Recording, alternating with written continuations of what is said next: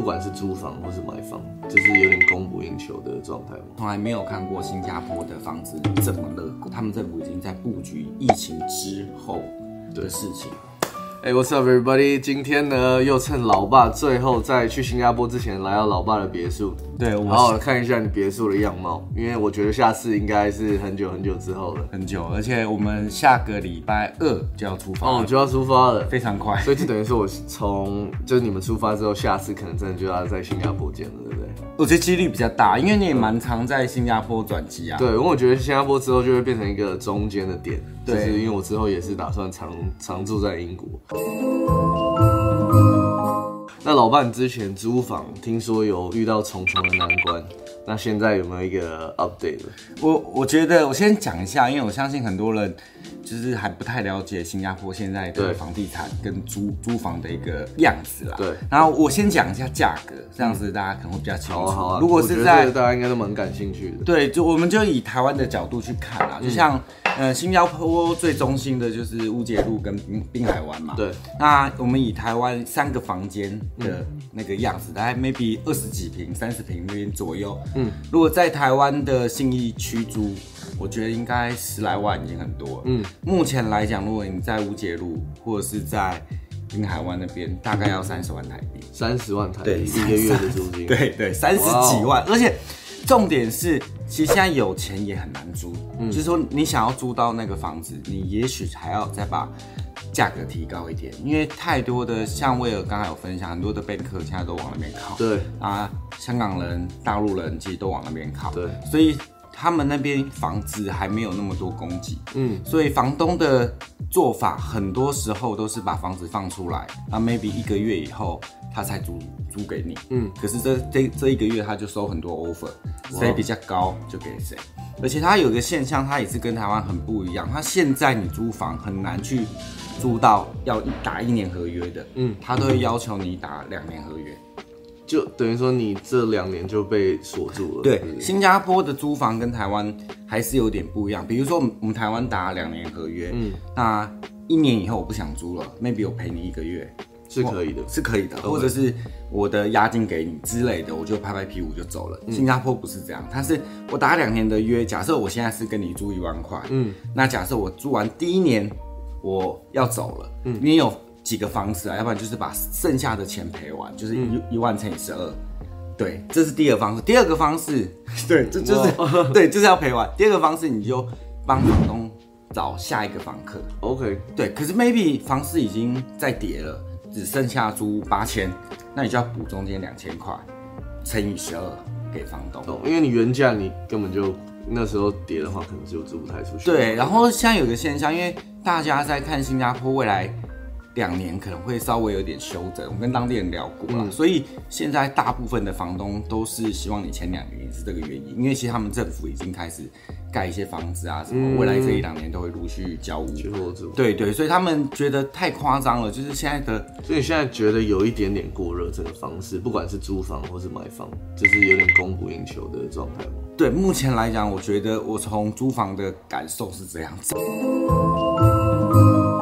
真的非常难说。我跟先蔡岭已经是很会找资料的人，然后我们已经整整两个礼拜哦，真的都是睡不好，因为我们即将要出发了嘛。可是又没有房子，又没有房子，然后看到网页上新加坡用的租屋软体就主要有两个啊，我不知道那英文怎么念，反正就是用这两网两个网站去看。然后可是每时候你你去拉的那些那个房东或者是中介，他们大部分是中介，他不一定会理你，他就会去问你基本资料啊什么的。对。第一个，他可能他手上也不一定有房源，对，他他也许根本没有房源，只是需要多一点客人或什么的。嗯，然后所以我们最后是真的一直折中、折中、折中，就是不可能住市中心，那个预算对我们来讲太高太高。三十对太太多太太多，我们是住在捷运的末端，等于是市中心的对角，比较北边的部分。嗯，对，然后那个部分的一个月的租金也是很吓人的。我们当初看到我们喜欢的那间房子，也是一开始那个中介不太理我们，就是对方的中介啦。那、我们这边中介其实是威尔帮我介绍的。嗯嗯。那对方中介不太理，我就跟我们的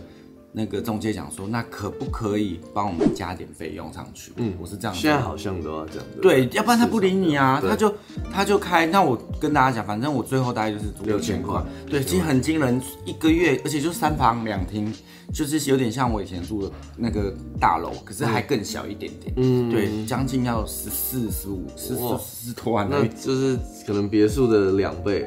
对啊我在台湾可以租两栋别墅。对，真的真的对，没错。可是那个地点呢？因为这样的话，地点应该相对方便吧？对我我在讲，其实我觉得我在新加坡住那个地方有点像，如果以台湾来看的话，它比较像林口。是，对它感觉上是一个比较新的开发的地方，然后我是住在一个 mall 的上面，哦，对，所以其实非常的方便啊。到市中心乌节路，可能到滨海湾，maybe 就是坐车应该四十到五十分钟。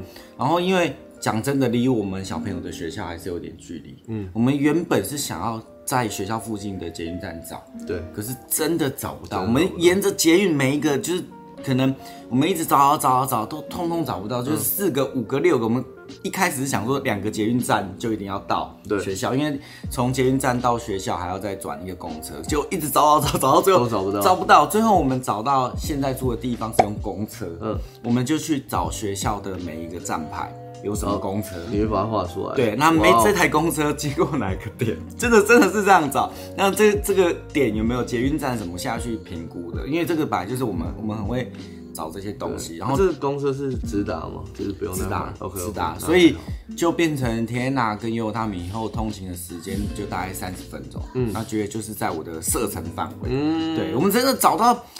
嗯，就中间有一段时间把 range 拉到一个小时，对，就是通勤一个小时，我们也接受，就是，可是真的太难了，尤其我真的没有想到，就是连威尔帮我们介绍那个真的对我们很好的，帮我们找房子的，他就说从来没有看过新加坡的房子这么乐观，对，因为其实我也是刚从新加坡回来，去找以前的同学，甚至去看看新加坡最近有什么改变。然后我回去是一种很熟悉又没有很熟悉的感觉，因为真的变了很多。对然后我自己整个感觉是，我觉得英国啊，不管是经济或是美国那边都有慢慢在放缓的现象，但我去新加坡是完全没有这种感觉。所以刚好老爸这次要去新加坡，想说顺便跟老爸聊聊你整个租房过程中整个感受。租金那么高的情况下，你有考虑过就是在新加坡自产的部分吗？因为我去那边的目的，我觉得我现在还不是说很清楚的原因，是因为毕竟先让小孩子适应嘛。是是是，对，我不可能贸然就去买房子，没错。而且新加坡买房是我们是外国人，我也没有办那边的身份，未来也我我不晓得啦，反正就边走边看。对，我们外国人在新加坡是不能买，比如说不能买主屋，所谓的主屋在台湾就是公共住宅，对，那我们只能买私人的公寓，私人的公寓，对，那公寓的部分，其实新加坡有一条规定，是我们外国人买要多三十趴，再加五趴，好像大概总共是三十五，差不多要加三十五，就等于说，如果你对。一千万的话，你要再补三百五十万。可是那三百五十万是交给政府的钱，对。他不是给就是建商还是什么，就是完完全全政政府收走了。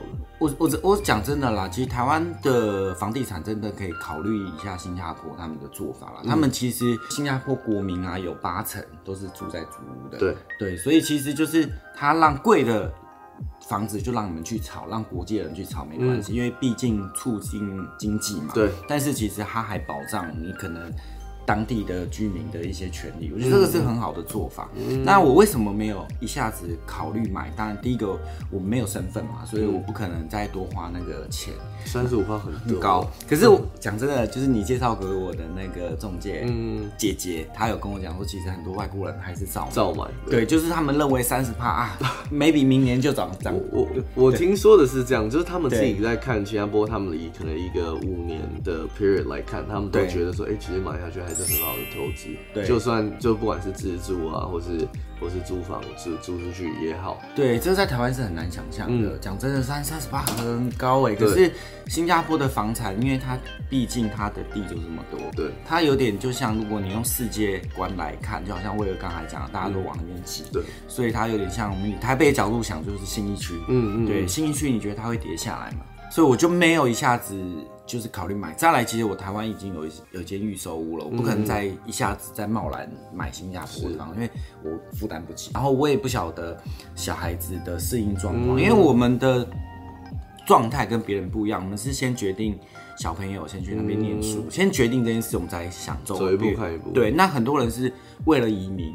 可能为了其他的工作才去的，我们是是是反过来，所以我们所有的前提都在建立在如果小孩子适应，我们才会考虑下一步。下一步，所以就是我们一定是以租房为考虑。嗯那买房的话，其实新加坡我认为啦，就是它现在的价格，嗯，其实是有点乱，因为它还在高高低低，但是往上走，往上走。我以刚才讲的，我们像林口。就那种感觉的房子，在新加坡，像我那一间，可能现在我租的那一间呢。可能卖可以卖个六七千万台币左右。哦，其实很高，非常高。觉得在新加坡的这个价格是算是中间，对对对？对，很很中间。对，就是我讲的，就是算它比较像林口啊，就是第二个城市那种感觉，离机场很近。对，离机场哎，对，就很像，对，那边离机场很近。但是他们还是有很多的政策跟台湾不一样，像说我租的那一个房子公寓，它有一个九十九年的规定，就是他们现在很多新的公寓都是不是买断的，就是九十九十九。所以九十九年之后，这个是要还给政府的，记得，然后还会重盖，对，就是重盖一个新的东西。对，就是其实他们的政策是这样嘛。那所以我不敢，我就还不了解，所以我考虑这些点之后，我就不会想说在那边一下就买房子，就是。等真的了解那边的小孩子喜欢那边的，甚至我们自己也适应了，因为我们自己也不晓得，才会考虑下一步。可是 maybe 天拿大学以后，或者是像你一样嘛，就大学以后他就去别的国家念了，那其实我们也未必一定要考虑在新加坡自长，搞不好就主。主力主主要的时间再回台湾，对对，因为下一个阶段我会觉得我应该百分之六十的时间会待在新加坡，了解，然后百分之四十，因为我台湾还是有公司，还是要处理，对啊，所以我可能会是比较是飞来飞去的。哦，了解了解。我也要买一间嘛。如果他那个税没有的话，我其实觉得是一个很棒的。可是我一想到那个税，我就觉得来。可是我觉得我们很可惜的是，有两个地方很可惜。第一个地方其实是，呃，前阵子柯文哲有去新加坡，他讲到一点，像刚刚威尔讲，其实为什么新加坡一直在发展？因为其实他们的政府在这两年做了很多数位化的超强。对，就是，呃，我们认为这个时间可能，嗯，怎么讲？政府在停滞的时候，可能 maybe 我们没有做太多的时候，他们政府已经在布局疫情之后。的事情，嗯，对我觉得这一点其实是蛮蛮厉害。对，我觉得他们都走的非常的前面，就是别人可能在 plan 这一步的时候，他可能已经 plan 到好几年之后了。对，所以我觉得这一点其实不是，我有时候我们在讲说啊，别人政府怎么样，那你说啊你不喜欢台湾怎么样？可是我觉得不能这样想，要往好处好处想嘛。因为我在办很多这个证件的时候，我觉得他们的效率是比我想象中的高蛮多的，他们的。做法跟台湾有点不一样。台湾我觉得其实台湾的政府，你相对于哦，如果是美国政府，台湾政府已经很有效率了。对，讲真就是我们去办东西，可能 maybe 一天两天他就给你了，或者是当天之类。但新加坡他们的做法，我觉得更酷。他第一个他走很多数位化的，他在线上都都可以办，嗯，不用像台湾有些可能还要临柜。嗯，第二个他会把效率，就是跟你讲说，哎，比如说，哎，你这个证件七天会好。对，他们是习惯早给你，他可能 maybe 第三天就告诉你好了，好了，对，就是他的那个想法跟台湾是非常非常不一样的，那真的很不错。对，因为你这次去新加坡发拍那个房地产，感觉怎么样？感觉就就是去那里也是感触良多，就觉得说，哎，到底是都是谁在买这些房子？那我之后在我的频道上也会做一集，就是带大家去看新加坡的房子。那有一个是比较可能比较，可是我说比较便宜，可是也没有便宜，就相对便宜。那因为那时候我的。